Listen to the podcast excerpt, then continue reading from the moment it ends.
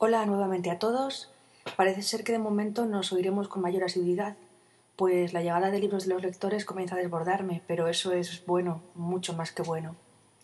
Cambiamos hoy completamente el perfil de nuestras entradas y nos sumergimos directamente en el mundo de Isaac Asimov, gran representante de la novela de ciencia ficción. Algo que me sorprende. ¿Por qué me sorprenden tanto las cosas? El día que deje de sorprenderme espero estar muerta. Pues bueno, la recomendación de hoy, que también es anónima, ¿Qué tendrá el anonimato? ¿Dónde han quedado esas ínfulas y ansiedades de los cinco minutos de fama que promulgaba Warhol? Algo está cambiando, chicos. El lector, porque en este caso es eh, masculino, nos quiere recomendar Anochecer de Asimov y resume así el libro. En un mundo paralelo, Calgas, nunca se pone el sol. Lo iluminan seis soles y por lo tanto sus habitantes no conocen la oscuridad. Es a raíz de una serie de acontecimientos cuando un grupo de científicos prevén un eclipse que causará una dura mella en los habitantes de Cargas. Nos deja con este pequeño resumen el lector anónimo con las ganas de saber más, y eso es bueno, pero desde fuera, yo no he leído la novela, se presenta como la típica estructura de la narrativa de los cuentos populares, ya desgranada por Vladimir Prop, en la que se nos introduce en un ambiente, digamos, normal, donde todo funciona y de repente se presenta el problema a resolver. Recordemos Caperucita, recordemos La Bella Durmiente, recordemos La Cenicienta, todos esos cuentos populares que se mantienen en la memoria. En sus recomendaciones de este libro podemos leer lo siguiente, leo textualmente. Al margen de lo friki que pueda sonar, soy fan absoluto de Asimov. Debo tener sobre cincuenta de sus obras y, teniendo en cuenta que no soporto la ciencia ficción, me fascina su forma de escribir. En general no me fijo en la espectacularidad del futuro y la robótica, sino en la capacidad del autor para plasmar al dedillo las relaciones humanas.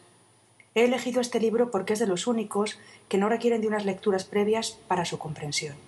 Le agradecemos muchísimo al lector su sinceridad y que nos facilite el camino de la lectura al asegurarnos que no necesitamos grandes conocimientos científicos para poder entenderla. Me gustaría destacar su aportación relativa a la capacidad de Asimov para transmitir las relaciones humanas en un mundo no humano, o al menos alejado de nuestra consideración de real. No dejamos de ser humanos, y por encima de la creación de esos mundos posibles, que desgrana perfectamente al baladejo, cualquier hecho futurista parte siempre de las premisas de un mundo humano, ya que es creado por hombres.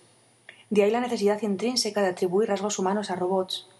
Os remito a la ya mencionada eh, gran obra cinematográfica de la ciencia ficción Blade Runner, basada en la novela cortita titulada ¿Sueñan los androides con ovejas eléctricas? Escrita en 1968 por Philip K. Dick. El lector anónimo de Publicidad y Relaciones Públicas no diré el curso al que pertenece porque podría ser un rasgo determinante para descubrirlo. Nos ha transcrito el siguiente diálogo de la novela y dice lo siguiente. ¿Es cierto que ha muerto gente en él?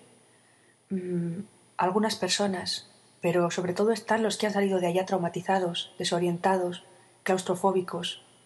Hablé con algunas de las víctimas, necesitarán meses para recobrarse. Para algunos la incapacidad será permanente, y pese a ello el túnel siguió abierto durante semanas. Y los que acudían al parque de diversiones se sentían curiosos acerca de la oscuridad. Después de este párrafo de la novela, el lector quiere añadir lo siguiente. Cualquier obra de Asimov es extremadamente extensa, pero si se es capaz de perseverar un poco, merece la pena descubrir a este autor puramente sociológico. Yo Robot, El hombre bicentenario, Herbie a tope, son algunas de las películas basadas en la obra de Asimov.